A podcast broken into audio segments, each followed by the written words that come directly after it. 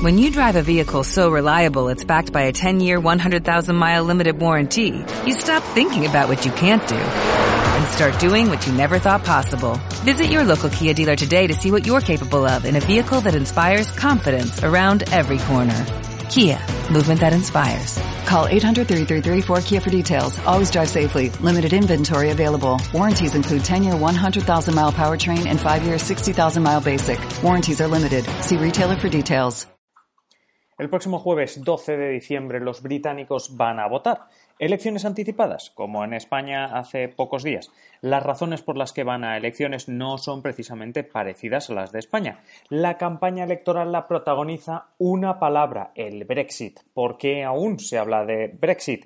¿Quién es el favorito en las elecciones? ¿Cómo se vota en el Reino Unido? Introducción y nos ponemos a contestar todas estas cuestiones.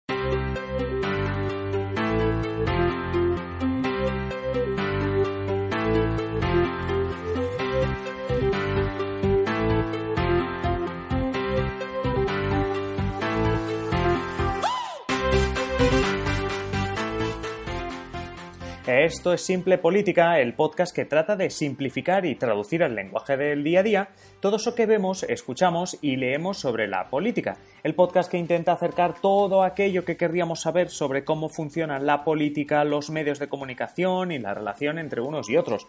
Porque en el fondo no es más que Simple Política. ¡Empezamos!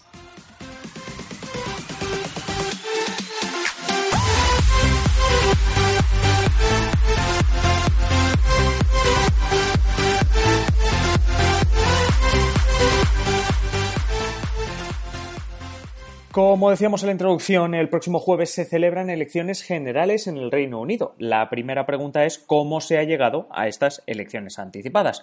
Para responder, viajemos un poco al pasado, hasta el verano de 2016. En junio de ese año tuvo lugar el referéndum sobre la salida del Reino Unido de la Unión Europea. El entonces primer ministro británico, David Cameron, del Partido Conservador, también conocido como los Tories, lo convocó unos meses antes para calmar al sector más eurófobo de su partido y ganar también la batalla a los partidos como el UKIP, que existían únicamente para pedir que el Reino Unido abandonase la Unión Europea. ¿David Cameron quería que el Reino Unido saliese de la Unión Europea? Pues no, pero él creyó en ese momento que el referéndum serviría, pues como decíamos, para calmar a esos sectores más radicales en cuanto a la salida de Europa, a la vez que ganaría, él pensaba, el Remain, que es el quedarse en Europa, es decir, el, el no al Brexit, pensaba David Cameron que es el que iba a ganar. ¿Por qué pensaba esto David Cameron? Pues bien, porque en septiembre de 2014 el mismo David Cameron convocó un referéndum por la independencia de Escocia para calmar las demandas del Scottish National Party, el SNP, el partido independentista escocés, pensando Cameron que ganaría el no a la independencia y así el SNP perdería cierta legitimidad por un tiempo para pedir una votación. Aunque por los pelos, a Cameron le salió bien la jugada y pensó dos años después, en el 2016, que con el Brexit pues también le saldría bien. Como ya sabemos, el Brexit ganó, David Cameron dimitió y llegó Theresa May, que ocupó el cargo de primera ministra durante tres años hasta el verano de este 2019. Ella tenía que liderar el gobierno del Reino Unido que negociase con la Unión Europea esta salida, este Brexit. Según las leyes de la Unión Europea, el Reino Unido tenía dos años para irse, dos años para negociar con la Unión Europea, pues cómo quedaba ese divorcio. Si bien no hay niños ni casas de por medio, en este divorcio había mucho que decidir. ¿Qué pasa con los europeos que viven en el Reino Unido? Y al revés, y con la libre circulación de personas y mercancías que garantiza la Unión Europea y todos los tratados comerciales que desde, mediados de los 70 ha firmado y ha tenido el Reino Unido con la Unión Europea. Sobre todo algo muy delicado, la frontera entre Irlanda del Norte e Irlanda debía quedar bastante clara porque no hace tanto esa frontera, ese espacio fue foco de uno de los conflictos más sangrientos y tristes en Europa. Durante estos dos años las negociaciones fueron duras el Reino Unido quería marcharse, pero quería mantener acuerdos comerciales casi como si no se estuviese yendo. Un día podemos hablar del modelo noruego que ellos querían imitar. Pero bueno, claro, en Bruselas, pues eso no, no gustó, esas intenciones que tenía el Reino Unido. Pero incluso cuando se ponían de acuerdo en la salida, en el Parlamento británico Theresa May encontraba una posición bastante dura. ¿Por qué? Bueno, por un lado, la oposición, los laboristas, los liberaldemócratas, muchos de ellos contrarios a irse de la Unión Europea, especialmente los liberales, le negaban la posibilidad de aprobar ese Brexit. Como no se querían ir, pues le negaban esa posibilidad. Por el otro, los más duros con la Unión Europea, es decir, aquellos que querían una salida dura, que querían salir cuanto antes de la Unión Europea, definían muchas veces como flojos los acuerdos a los que Theresa May llegaba con la Unión Europea, la Theresa May y su gobierno, obviamente. Total, que el Reino Unido ya ha, perdido, ya ha pedido dos prórrogas a Bruselas porque no haya atisbo de irse en ninguna fecha, al menos de momento. Por su parte, en junio de este 2019, como decíamos, Theresa May decide dimitir. Literalmente, en su carta de despedida llegó a pedir que, que llegue otro para continuar con los esfuerzos. Ella ya vio que su tarea no se pudo hacer, la de comandar el Reino Unido afuera de la Unión Europea, vio que no lo consiguió y directamente pidió que viniese otro con ganas, con, más esfuerzos por poner, y ella se fue. ¿Y quién sucede a Theresa May este pasado verano? Pues alguien del ala más dura del Partido Conservador, un Brexiter, como se dice allí, un Brexiter radical como Boris Johnson. ¿Por qué digo lo de radical? Bueno, él llegó en verano y durante mucho tiempo defendió que el 31 de octubre, cuando se acababa la última prórroga que tenía el Reino Unido, pues el país se iría de la Unión Europea, con o sin acuerdo. Eso daba igual. Tal era su intención que llegó a pedir a la reina de Inglaterra que entre septiembre y mediados de octubre se cerrase el Parlamento. Él dijo que era porque su gobierno se acababa de incorporar y no podía prepararse bien para todo si tenía la presión de los grupos en el Parlamento. Realmente con este cierre lo que conseguía es que la oposición no pudiese discutirle la salida a las bravas el 31 de octubre. Pero entre el Tribunal Supremo y una oposición que ahí se unió rápido, ni el Parlamento se cerró y encima se aprobó en el mismo Parlamento el pedir una prórroga más a Bruselas. Y eso que Johnson consiguió llegar a un acuerdo de última hora con la Unión Europea. Boris Johnson, el Brexiter este radical que comento. Eh, eso sí, ese acuerdo, pues el Parlamento lo tiró por tierra. Con todo, eh, Boris Johnson aceptó que el 31 de octubre no se abandonaría la Unión Europea y finalmente se convocaron elecciones generales.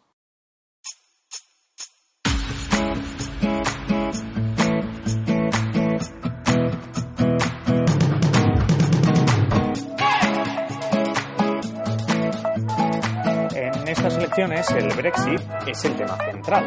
De la misma manera que cuando hay elecciones en Cataluña en los últimos años son casi siempre un plebiscito, un referéndum para saber cómo está el independentismo, en el Reino Unido, con más motivo todavía, las elecciones se toman como un segundo referéndum de este Brexit. Si Johnson gana, sabe que encontrará un parlamento más dócil, porque deberá reconocer que ha vuelto a ganar el Brexit y deben dejarle más margen para negociar con la Unión Europea y acabar pues de sacar al Reino Unido de allí, de la Unión Europea.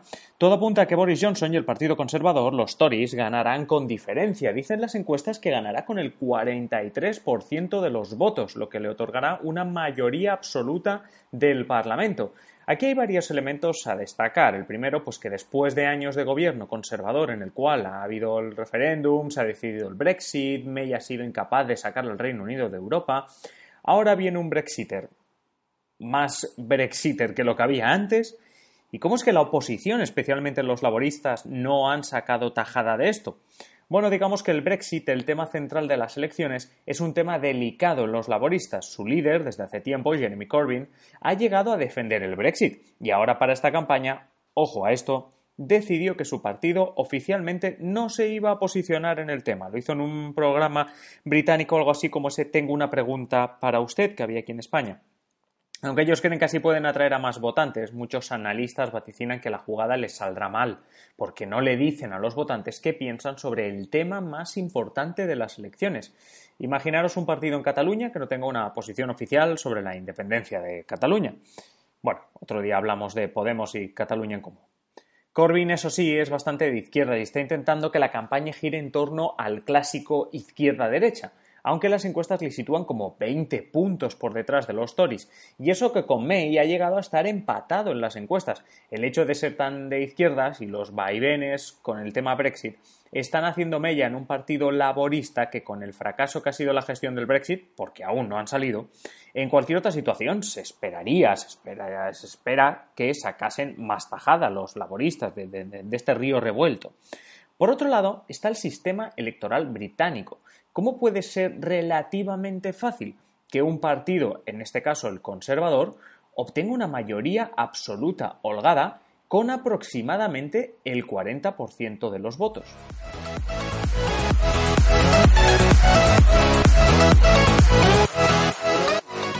Bueno, pues hablemos del sistema electoral británico. Para empezar, advertencia. Es bastante diferente al sistema español, por lo que vamos a intentar explicarlo de manera breve, pero que se entienda. Lo que debemos saber es que beneficia mucho más que el español la formación de gobierno estable.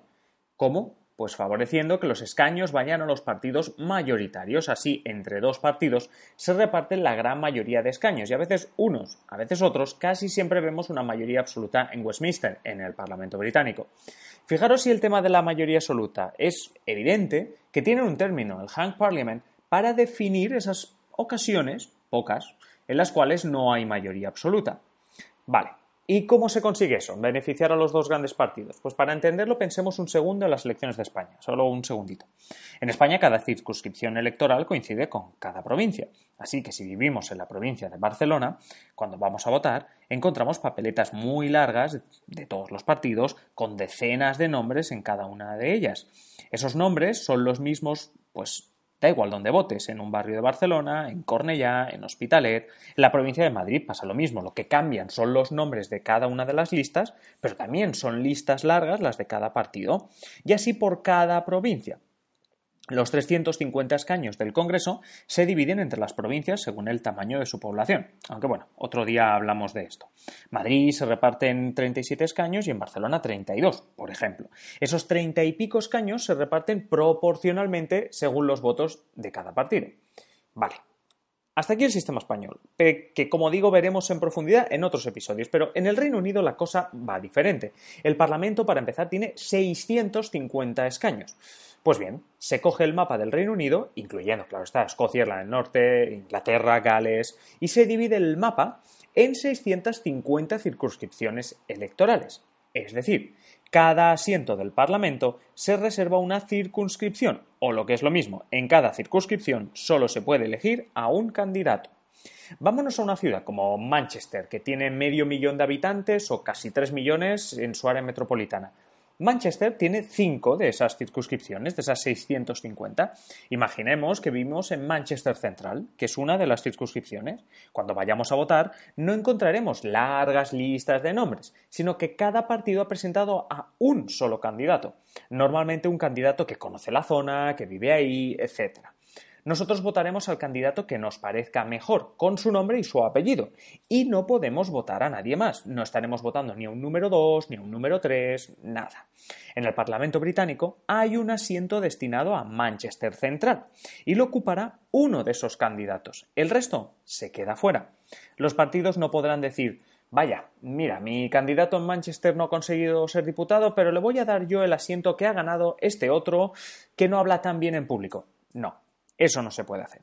Así, el que queda primero en Manchester Central se lleva ese asiento del Parlamento.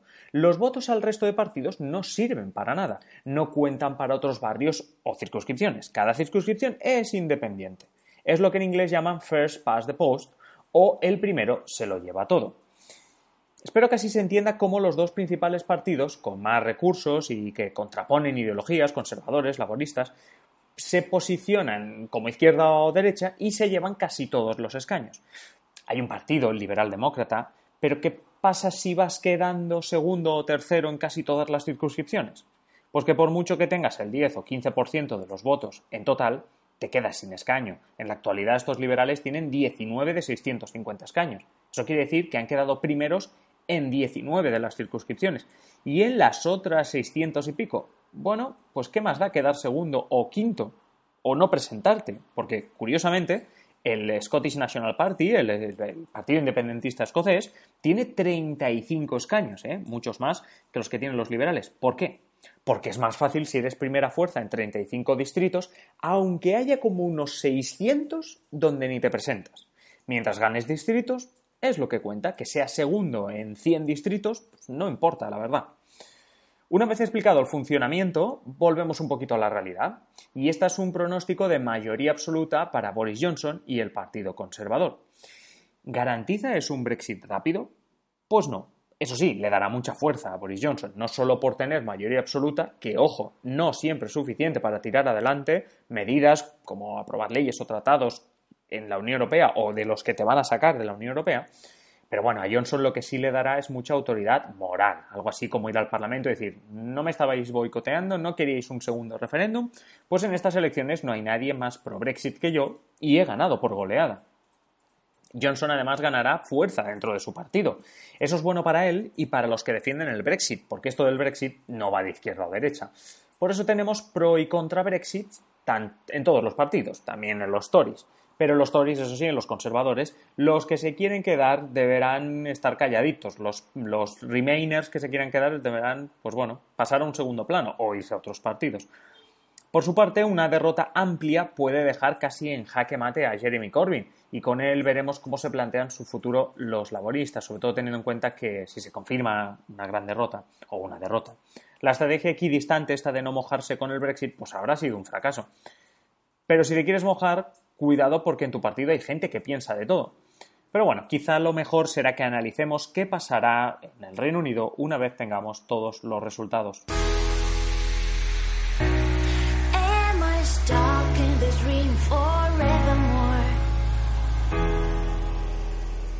Y esto ha sido todo eh, por el episodio de hoy. Espero haber aclarado dudas, haber hecho más entendible lo que hemos hablado hoy y que tengáis ganas de más simple política. Os agradeceré que compartáis este episodio, el podcast en sí, que comentéis, que le deis like, de todo.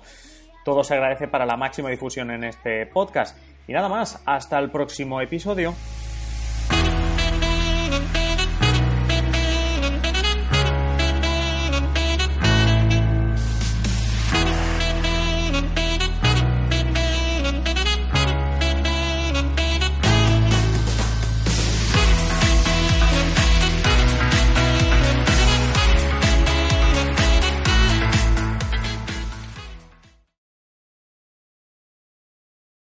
When you drive a vehicle so reliable it's backed by a 10-year, 100,000-mile limited warranty, you stop thinking about what you can't do and start doing what you never thought possible. Visit your local Kia dealer today to see what you're capable of in a vehicle that inspires confidence around every corner.